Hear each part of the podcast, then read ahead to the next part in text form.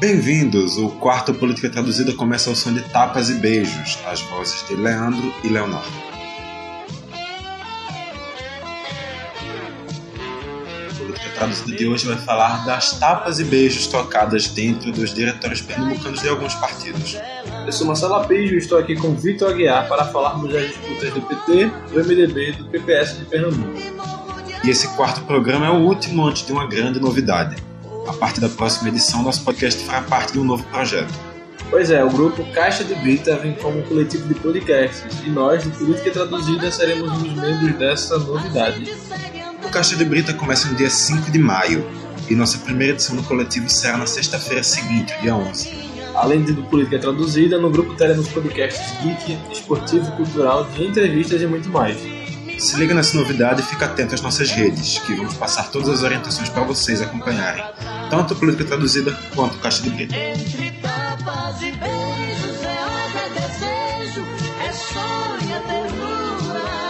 é, é isso. Informação passada, vamos ao que interessa, Vitor. Treta número 1. Um, PT. Dois pontos. Marília Reis e militância contra Humberto Costa e caciques. A base petista está dividida por um lado, a vereadora do PT do Recife, Marília Reis, quer lançar sua candidatura ao governo de Pernambuco. Por outro lado, os caciques do PT querem firmar uma parceria com a situação, participando de uma chapa governista do PSB. Marília não é a única pré-candidata do Partido dos Trabalhadores. O ex-prefeito de Petrolina e deputado estadual da Amorim também quer se lançar ao governo, assim como um militante não muito conhecido que pela primeira vez terá seu nome citado ah. no programa, José Oliveira. A gente errou muito o nome dele, hein? Inclusive a gente nem falava, gente, né? Não, é. Nunca falava, mas é, acho é verdade. que é. é. Sempre eu, não, aquele, aquele carinha lá, não sei o que, pronto. Hoje você está sendo representado, José Oliveira. Inclusive agora eu estou sendo manifesto pela candidatura do José Oliveira ao governo de Pernambuco. Entre os que defendem a aliança com o governo, dois já trocaram o PT pelo PCdoB. O ex-prefeito João Paulo e o ex-vereador Osmar Ricardo, os do Recife. A decisão final sobre a candidatura própria vai ser do Diretório Nacional do PT, que já indicou que pretende apoiar uma chapa própria. Enquanto isso, Humberto Costa, Wilson Peixoto, João da Costa e Jairo Brito continuam defendendo o apoio a Paulo Câmara. Vale ressaltar também que hoje, dia 26, 26 de abril, o presidente do PT em Pernambuco, Bruno Ribeiro, deu uma entrevista à Folha de Pernambuco falando que possivelmente possa ser que haja uma aliança, possivelmente possa ser que haja uma aliança entre o Partido dos Trabalhadores e o Partido Socialista Brasileiro, dependendo das, das articulações nacionais de ambos os partidos no lançamento das candidaturas à presidência. É, algumas declarações antes já tinham indicado que é, o caminho estava mais para a própria, mas com esse aí mostra que a situação pode estar um pouco mais dividida, né? Principalmente se a gente analisar as falas de Gleice Hoffmann, presidente nacional do PT. E quando o Berto fala, não, quem vai decidir é a nacional, ela fala, não, isso são coisas estaduais só que na verdade a gente sabe que isso não acontece. Sim. Inclusive é o que está acontecendo agora lá em Tocantins, que vai haver eleição suplementar, já que os governadores e governadores de lá foram caçados. O PT tinha firmado a aliança formal com o PSB, indicando o candidato a vice-governador. No entanto, o PT nacional interviu, levando o PT local do lado de Tocantins a apoiar a senadora Cátia Abreu, do PDT. Cátia Abreu, quem não lembra, é ex-ministra da, ex da, da Agricultura, Agricultura de Dilma e ex-senadora do DEM, do PFL, do MDB e agora está no PDT de Ciro Gomes. Exatamente. Mas é isso que aconteceu. O PT nacional, assim como o Tocantins, deve intervir também em Pernambuco, dependendo da, da, das articulações nacionais entre PSB e PT. Exato.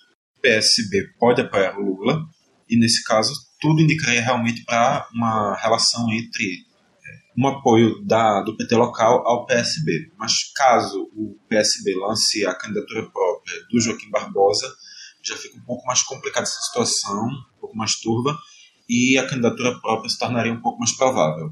É, também vale ressaltar que o PSB agora está estudando, avaliando, está avaliando aí que os seus candidatos aos governos estaduais é, apoiem dois presidentes, ou mais de dois presidentes, no caso, dois candidatos à presidência. O PSB, se lançar Joaquim Barbosa, seus candidatos, Paulo Câmara, Márcio em São Paulo, é, candidato do Ricardo Coutinho na Paraíba, é, Márcio Lacerda em Minas Gerais, Amastar no Tocantins. Esse pessoal aí deve apoiar, além do candidato do PSB, se PSB lançar Joaquim Barbosa, que pelo jeito pode ser que não lance, né? O PSB deve, pode lançar, pode não lançar. Aí deve apoiar também os candidatos do Centro Democrático. PT, PDT, PCdoB e que o pessoal no Amapá. O pessoal do Amapá já se mostrou um partido um pouco diferente do, do resto dos pessoais pelo Brasil, né? É, o pessoal do Amapá se mostrou que, mostrou que o pessoal é dois partidos. Um partido nacional e um partido do Amapá. Sim. Diferente do MDB, que são 27 partidos. Sim, sim. Inclusive o PMDB nacional, ninguém sabe a quem pertence, né? A qual dos diretórios cada vez está cada vez fica com diferente, mas o PMDB realmente é cada um por si, mas daqui a pouco a gente entra no tema do PMDB. Voltando, a falar Marília, né? É, voltando ao PT. Marília deu entrevista à Rádio Jornal falando que não entrará, não subirá, na verdade, no palanque do governador Paulo Câmara caso o PSB receba o apoio do PT. Segundo a vereadora do Recife, isso seria a desmoralização do Partido dos Trabalhadores. E muito se fala também que o, o principal motivo dos, desses principais nomes petistas estarem apoiando a, o, a aliança com Paulo Câmara não seja nada ideológica, seja apenas por interesse. Seja apenas eleitoral. Sim. O Humberto Costa, o Wilson Peixoto, o João da Costa e o Gerardo Brito são nomes que, em teoria, na candidatura própria do PT, provavelmente não serão eleitos. O Humberto já em qualquer situação ele tem dificuldade para ser para ser... ser reeleito no Senado, mas numa chapa exclusiva do PT a dificuldade se torna ainda maior. E se fala que se o PT, estando numa chapa separada do PSB, nas, nesses cargos menores, estando nessa chapa. Proporcionais. Exato, proporcionais. Estando numa chapa isolada, mas apoiando o Paulo Câmara tendo apoio do Paulo Câmara, ele conseguiria eleger mais gente. É, o PT tem um retrospecto ruim nesse caso, né, que em 2014 apoiou a candidatura do senador Armando Monteiro ao governo do Estado. Esteve e, junto com ele na é, chapa da. No chapão do. Sim. Na chapa de Armando, lá que não nome agora. É, e não conseguiu eleger. Eu acho que era Pernambuco para demais também. E não conseguiu aí eleger nenhum deputado federal. O Zé Salles, que era o primeiro da, da coligação, não, não assumiu. E certeza não assumirá. E o PT levando em conta esse retrospecto, mas também leva em conta que se o PT não fizer aliança aqui em Pernambuco agora, pode ser que repita a ideia de não eleger nenhum deputado federal. Inclusive João Paulo e Osmar Ricardo, vendo isso, já saíram, né? Do, exatamente. Saindo, saindo criticando exatamente isso. Inclusive agora o vice-presidente do PT pernambucano, Oscar Barreto, ele já está aí fazendo uma petição, um manifesto em apoio à candidatura de Paulo Câmara dentro do PT. Ele disse em entrevista aos jornais pernambucanos que tem apoio de muita, muitos militantes, boa parte da legenda, e está recolhendo pelo, pelo estado todo. Inclusive com o apoio do prefeito de Águas Belas, que também é do PT, que defende a candidatura de Paulo Câmara e o apoio do PT ao governador de Pernambuco. Quanto a João Paulo e Osmar Ricardo, a ida deles para a base governista é muito, uma indicação muito forte que João Paulo também vai ser candidato a uma vaga na majoritária, na majoritária por lá. Seja como vice ou concorrendo ao Senado. Inclusive o PCdoB que tinha lançado Luciana Santos, já oficialmente ainda está com o nome de Luciana Santos para sim, o Senado, sim. mas já articula aí a formação uma chapinha própria, sem o, o a chapinha que a gente tem falado durante os programas, sem sim. progressistas, sem PP, o, é, sem esse povo, lançar uma, uma, uma chapa própria, uma chapinha no caso, né, para tentar eleger Luciana Santos indicando João Paulo para o cargo de vice-governador. É uma possibilidade que aí a gente tem que ver como é que vai se desenhar o resto do cenário eleitoral. Eu, particularmente, acho improvável, mas é possível. Inclusive, os, os três polos de, da polícia aqui em Pernambuco João estão, Paulo, Paulo Câmara aí. É, os três polos. Os três ah, polos. Três polos, tá, tá, tá. Pernambuco quer mudar Frente Popular e PT. E PT. Os três polos não definiram ainda é, os candidatos. PT. O único nome que se tem certeza, certeza absoluta, que já está fechado, é Paulo Câmara. Paulo Câmara e Jarbas Vasconcelos. Jarbas nem tanto, né? Jarbas já pode. As especulações que o MDB já não tem mais tanto, tanta força no governo a poder lançar Jarbas.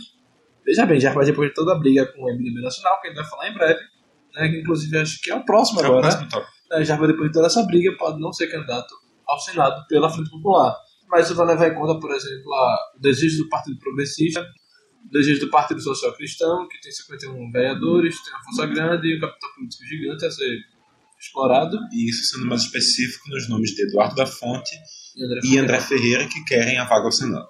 É isso. André da Fonte, que diga-se de passagem, Eduardo da Fonte, que foi agora alvo de mandado judicial, que Exatamente. seu gabinete, sua casa, seu escritório, sua vida foi remexido tudo aí. revirado. E Acho se que no mesmo dia conseguiu a vitória no STF, que o STF negou a abertura de outro inquérito que já tinha sido arquivado. Uhum. né? Então, ele vai saber disso aí, da força de Eduardo da Fonte, ou de Dudu da Fonte, como ele é conhecido pelos amiguinhos, senhor presidente, né? A gente vai saber do futuro de senhor presidente Eduardo Nita, do senhor presidente Senhor do PP, É, mesmo certo, Eduardo da. Fonte. Vai saber o futuro dele muito em breve, como é que vai refletir essa, essa operação da Polícia Federal no gabinete dele, e na casa dele, e escritório dele aqui em Recife. E na imagem dele aqui no Recife. Mas, passando aqui, vamos falar da treta número 2. MDB, dois pontos. Fernando Bezerra Coelho e Romero Jucá contra Raul Henri e Jarbas Vasconcelos. Entre tapas e beijos é é desejo, é sonho, é ternura. Uma estratégia para aumentar a influência do MDB nos cenários estaduais, o presidente nacional da legenda, Romero Jucá, senador da República por Roraima, Eu acho que é Roraima. decidiu dissolver o Diretório Pernambucano. Isso envolveria a ida do partido à oposição, o lançamento de candidato próprio ao governo e o senador Fernando Bezerra Coelho como novo presidente do, do Diretório Pernambucano. O então presidente da legenda aqui em Pernambuco e vice-governador do estado e apoiador do governador Paulo Câmara, o ex-deputado Raul Henri, não gostou nada do processo e iniciou uma batalha judicial contra FBC e Jucá. Essa briga jurídica começou em setembro, quando Fernando, quando Fernando se filiou e o diretório foi dissolvido. E durou até março, quando, pelo visto, se definiu que o presidente local vai ser mesmo Raul Henrique. Com essa decisão mais encaminhada, Jucá tentou outra maneira de lançar a FBC ao governo do estado. Ele emitiu uma ordem aos diretórios para lançar candidatos próprios dos estados onde houvesse disputa pela presidência estadual do partido. Isso não afetaria somente o, o diretório pernambucano, mas ele seria talvez até o mais afetado. E com isso, Raul Henrique voltou à justiça eleitoral e garantiu a liberdade do diretório daqui de escolher sobre a decisão final da candidatura, dar o, o aval final. A autonomia do, do diretório pernambucano. Sim. Já sem armas para lutar, e vem Fernando Bezerra Coelho e filia seus filhos, Antônio Coelho e Fernando Bezerra Coelho Filho, ao Democratas, partido que está garantido na base da oposição e é do, do ex-ministro da Educação e, e deputado federal Mendonça Filho. Como tu já tinha trazido em outro programa, Marcelo, isso pode ser um sinal do apoio do Fernando Bezerra ao Mendonça Filho como nome para se candidatar ao governo. Porque a chapa de oposição ainda está um pouco turva. Eles decidiram que querem fazer uma chapa, uma candidatura única, mas ainda não escolheram um nome. Então, eles estão adiando isso há muito tempo. Né? Sim. dia 7, dia 20 Sim. e agora no final do prazo. Isso pode ser uma mensagem de apoio do Fernando Bezerra ao Mendonça. E Mendonça é um nome que está forte nacionalmente e localmente, obviamente, né? Primeiro porque os Teve números... experiência com. é, ele ganhou, apesar do governo ser popular, ele ganhou popularidade no Ministério da Educação. Tanto que ele é cotado para ser vice- candidato a vice-presidente da chapa de Alckmin. Ele nega isso, diz que quer cuidar de Pernambuco, olhar para Pernambuco, mas nada descartado. Inclusive, E o partido também nega, porque ainda levanta a bandeira do Rodrigo Maia, apesar de estar cada vez mais fraca inclusive o Rodrigo Maia veio a Recife hoje, dia 26. Está em Recife tendo um, debate sobre educação na, na, na fundação lá do Democratas aqui em Recife, né? Sobre educação com o Mendonça Filho. E ACM Neto, prefeito de Salvador, que é o presidente nacional da agenda. É, e o Democratas, falar em Rodrigo Maia, deu um prazo para Rodrigo Maia decolar nas pesquisas, sair desse 1% que ele tem tido em todas as pesquisas desde que ele falou que quer ser candidato. Né? O DEM deu esse prazo a ele, senão o DEM vai realinhar outro partido do chamado Centro Democrático. Esse prazo, se não me engano, foi em julho. Junho. Acho então que ele 17 de junho, não sei. teria um pouco menos de dois meses aí para declarar nas pesquisas, o que eu particularmente acho muito difícil que aconteça. Eu, na verdade, nunca acreditei na candidatura de Rodrigo Maia. Mas ele mesmo dizia que ele era um nome que era capaz de chegar no segundo turno e ganhar, né? quando ele lançou a candidatura, fazer o quê? Enfim, Rodrigo Maia, né, do partido de Mendonça, a gente vai voltar a falar de Pernambuco agora. Mendonça Filho que pode ser candidato a governador ou ao Senado Federal. No entanto, a gente tem que lembrar que Mendonça Filho, assim como Armando Monteiro, assim como Daniel Coelho, Bruno Araújo, essas pessoas vão pro tudo ou nada. O único garantido a permanecer com mandato é Fernando Bezerra Coelho, que é senador até 2022. Né? Que, se quiserem tentar majoritária, vão pro tudo ou nada, podendo ganhar, obviamente, ou perder e, E ficar sem mandato. nenhum carro. Pois é. Mas voltando especificamente para o MDB, tudo indica nesse momento que, com a liderança mais firme na mão do Raul Henry, o partido vai realmente ficar na base da situação. Só que ainda tem a disputa judicial que pode, no meio do- das, das convenções lá, no meio de tudo isso, levar o MDB para oposição. Não garantiria o nome de Fernando Bezerra Coelho como candidato ao governo, mas tiraria do, do- da situação, tiraria da, da base do governo, da Frente Popular, um tempo considerável de televisão e rádio. certeza. Porque reduz- reduziria em muito o poder de fogo da, da chapa governista e também a defesa do governo. O PMDB tem a segunda maior bancada na Câmara, foi ultrapassada agora na janela eleitoral pelo PT, e no Senado continua com a maior bancada. Em várias assembleias estaduais também tem uma bancada, mas isso no final Em Pernambuco interfere. só tem um deputado estadual, que é Tony Gel, Mas no final, é, a- o cenário estadual não interfere no tempo de TV, o tempo de TV é ba- a base do tamanho do Congresso. E o PMDB é um partido enorme. Então, o, é, o apoio do PT, perdão, o apoio do MDB é muito esperado por todos os partidos. E se ele ficar na base governista, é um, um apoio que, é, com certeza, Paulo Câmara precisa, porque ele precisa de muito tempo para tentar suplantar as inúmeras críticas que vão surgir contra ele. Porque vão surgir críticas à base de cultura, do preço da passagem, de tudo vai surgir crítica em cima de Paulo. E ele precisa de muito tempo de TV, e muito tempo de TV a mais que os principais concorrentes. Inclusive, é uma pesquisa recente agora, que a oposição não está com ela nas mãos, que avalia a imagem do governador Paulo Câmara e do governo de Paulo Câmara. A imagem do governador é muito mais bem avaliada que o governo. As pessoas veem Paulo Câmara como um homem que é do bem, não sei o que lá, mas o governo é péssimo. Ou seja, Paulo Câmara vai ter que tentar transferir sua imagem para o governo e para esse presidente tempo de televisão. Por isso ele está nessa, nessa disputa gigante aí para conseguir apoio do PT, que é a maior bancada da Câmara, do MDB, que é a segunda maior, e do PP, que é a terceira maior. Sim, Ou seja, Paulo Câmara pode ter mais que o dobro de todos os seus candidatos juntos. pois é. Lembrando que a partir dessas eleições, apenas os seis primeiros partidos, no caso, o partido majoritário da chapa e os cinco com maior bancada, contam no tempo de televisão e rádio. Ou seja, se a sua chapa tiver 500 partidos, só os, o seu partido e mais cinco vão decidir qual vai ser o seu, o seu tempo de TV. E se esses três conseguirem ser realmente MDB, PT e PP, o tempo de TV de Paulo Câmara deslancha. E Paulo Câmara pode ter o apoio do. Vai ter, vai ter o apoio do PDT, que também é uma bancada grande, e do próprio PSB, que também é uma bancada de 24 deputados. Então, Sim. Só que, e, e outra, né? Há uma, uma, há uma discussão jurídica ainda sobre isso, se o tempo vai ser contado. Da bancada que foi eleita em 2014 ou da bancada que está agora após reforma. O TSE não deixou isso claro na, na resolução.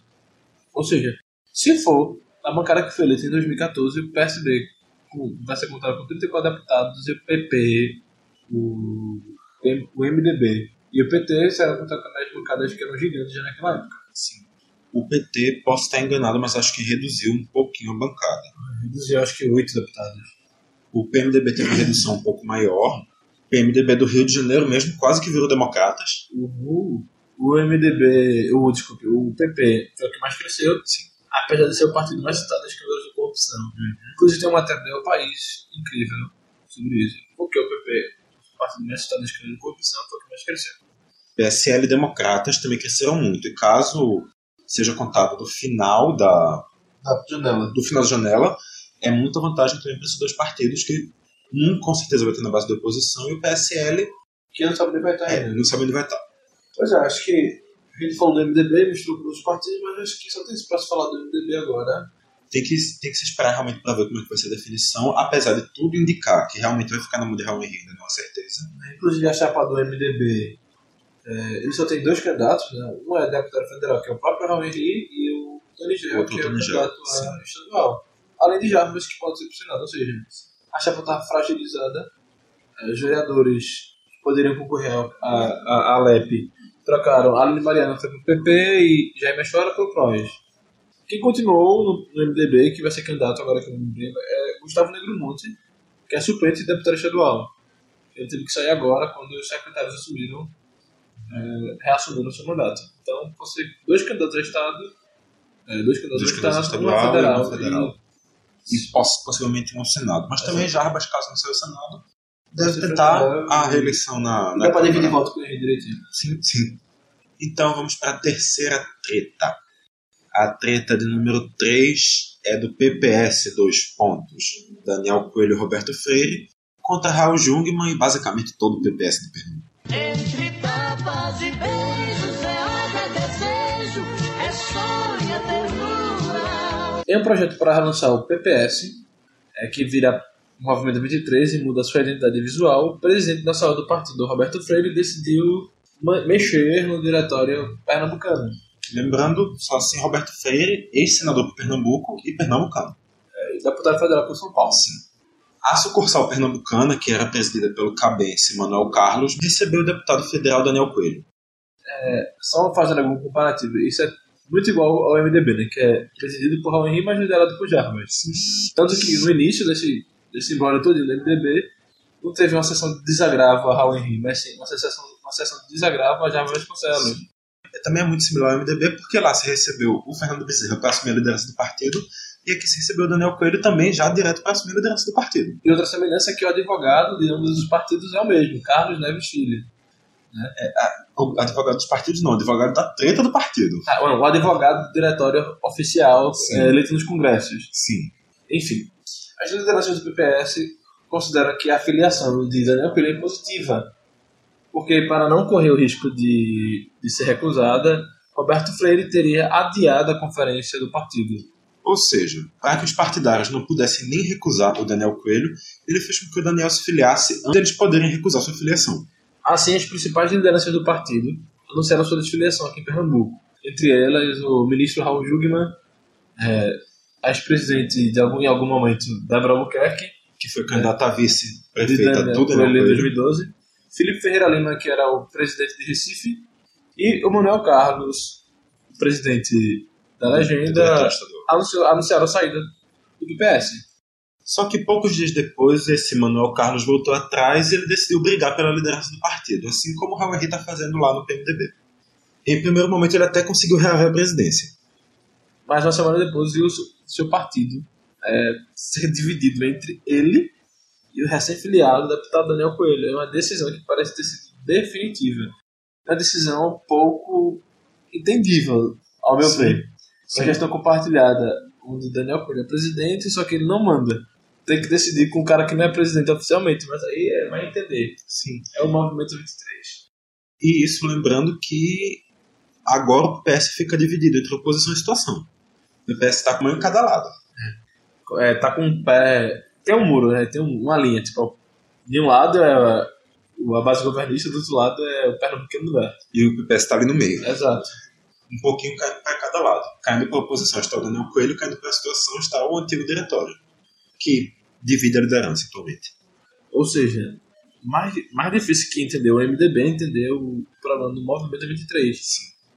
É, o PPS. Na verdade, antes você tem que entender o que é um movimento 23, que é uma coisa O inexplicável. Movimento 23 deve ser um conjunto de 27 partidos também. Mas é, é, faria você talvez fosse o movimento 27, mas já tinha democracia cristã com esse nome.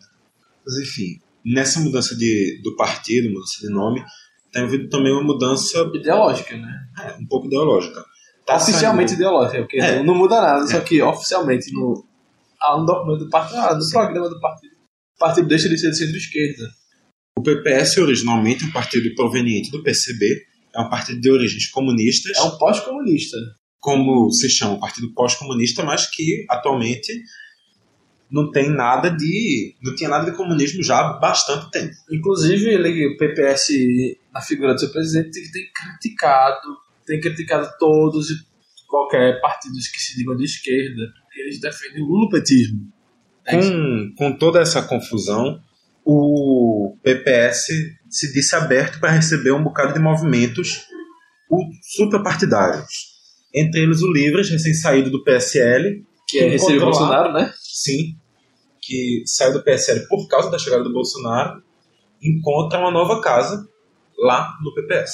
Inclusive, o Partido Popular Socialista agora abriga um grupo que é declaradamente liberal, do hashtag privatiza tudo, né, que deveria ter ido pro novo, né, na concepção de Vitor, né, Vitor? Sim. Só que aí não poderia construir um partido novo, no novo, porque o novo já estaria construído. E o Movimento 23, em tese, é uma nova construção de um novo partido. Só para lembrar, assim, o novo que o João Moedo essa semana fez declarações que geraram muita polêmica É, sobre João Moedo declarou que não existe empoderamento feminino sem liberdade econômica.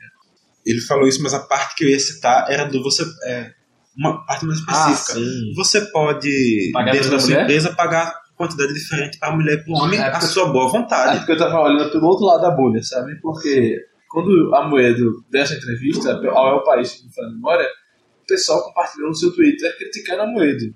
Diz que é novo, mas vem com ideias velhas. Aí a Moedo respondeu o pessoal falando assim, não tem como defender empoderamento feminino sem defender liberdade econômica. E o grupo de Amoedo, é, os direitistas, né, começaram a criticar a Moedo.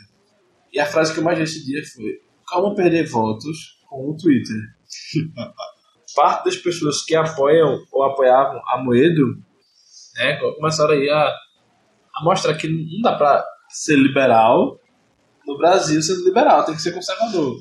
É, o liberalismo no Brasil, eu estava até escutando essa semana, se não me engano, na CBN, um comentário desse tipo. No Brasil, Sandberg foi? Foi no programa dele, mas não foi ele falando. Olha, vezes escutando o Sandberg. Mas o, o comentário foi algo do tipo: hum, o liberalismo é uma coisa que até pode ser um pouco conservadora, só que nunca no padrão de conservadorismo que é no Brasil. No Brasil você tem um liberalismo que se torna, se tornou já um conservadorismo quase que absoluto, sendo que apenas com liberalismo econômico. No Brasil é só privatiza tudo, mas ninguém faz nada. Umas ideias de liberalismo econômico, mas com uma, um complexo totalmente conservador no quesito social e até um pouco, talvez, no quesito econômico, nem duvido. Porque o novo PPS, né, é isso que o novo PPS, o Movimento 23, quer levar para si. Essa ideia de um partido liberal não liberal. É um partido que ninguém sabe o que é. Um partido que defende avanços sociais, mas também defende avanços econômicos. Um partido que, né, na sua história recente, já, tá, já tem essa pauta como uma pauta política. Defender terceirização restrita, fim das leis trabalhistas, fim da, da Previdência, né? Enfim, é isso que o novo PPS, o novo 23 tem aí. É, o novo PPS, o novo 23. Enfim, Inclusive, todo o PPS é assim, né? Juventude 23, Diversidade 23, Negritude 23. Movimento 23. Tudo é 23. Para ninguém esquecer o nome do partido da eleição. Exatamente. Vai que, sei lá, você, eita, não tem quem votar, sei lá, vou apertar o número aleatório aqui, 23, vai estar incutido lá na sua cabeça. Mas voltando à situação de Daniel Coelho. Sim, quem é Daniel Coelho? Aquele que tava no avião que o pombo entrou na turbina e teve que parar o voo para descer porque ele não podia cair o avião? Ele estava naquele avião? Exato, ele estava naquele avião. O Daniel Coelho gravou um vídeo falando para os seus eleitores que estava bem. Só que ninguém sabia que ele estava naquele avião. Portanto, ninguém estava preocupado com ele. Mas ele tem eleitores? Ui. Ah, tudo, né? Ui. Enfim, Ui. Enfim, o, o Daniel Coelho agora. Você acha que ele ganha força eleitoral no PPS? eu acho que ele não ganha de jeito nenhum. Se no PSDB, que era um partido estruturado, um partido que já tinha tempo de televisão, um partido que era o PSDB, né? Um- Ah. Em tese, quando a gente exclui o MDB da cabeça, né? Porque a gente não sabe que o MDB existe assim. Né? Quando dá um golpe, quando vice assume. quando a gente esquece isso, só dois partidos, né? Na história do país. PT e PSDB, assim. Na história recente, obviamente. Porque MDB Arena tem todo esse negócio. Mas enfim. MDB, Arena, Partido Republicano Paulista, Partido Republicano Mineiro, que a gente estava aqui É, conversando. a sobre S e Alckmin, né? Pessoas também. Enfim, Daniel cresceu no partido estruturado, com tempo de televisão, com dinheiro, né? Com várias coisas, para um partido que não tinha nem deputado até pouco tempo. Tem nove deputados no máximo, e não tem televisão, num partido estruturado, inclusive está tão desestruturado em Pernambuco que tem que ter dois Dois presidentes. Sim. Vai entender, né? Um partido que tem dois presidentes. É aquele parlamentarismo que o PPS tanto defende, né? Um para tipo, representar o Estado, o líder do Estado e outro líder do governo, né? Sim. O líder do Estado é o Manuel Carlos. E o governador Daniel Coelho porque ele que manda, de verdade. Ele que tem cargo, não tem que tem poder, não. Pois é. É curioso, o parlamentarismo no Brasil pode estar aí surgindo por base do PPS, quem sabe?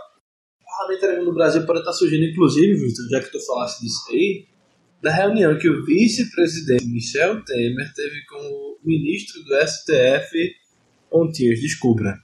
E aí, quem foi o ministro do STF ano que eu tenho, Vitor? Gilmar Mendes. Novidade, né? Ah, vá. eu pensando que ia ter alguma novidade, velho. Então, outra novidade. A reunião estava fora da agenda oficial. Uau, Marcelo. Aí perguntaram é, a Gilmar o que ele estava discutindo com o Temer lá. Não, não era nada, segundo o Gilmar, é, sobre o processo que o Temer está enfrentando, né? Não, não era nada sobre isso. Verdade, é, Gilmar queria fazer um convite a Temer para participar de um debate sobre a implantação do semipresidencialismo no Brasil. Só lembrando, sim, já adiantando um pouco o tema do próximo programa, o Brasil já teve uma pequena experiência parlamentarista e um dos primeiros ministros foi o Então, Tancredo você- Neves. mas você percebeu que não é parlamentarismo, é um novo nome. Semipresidencialismo. Presidencialismo.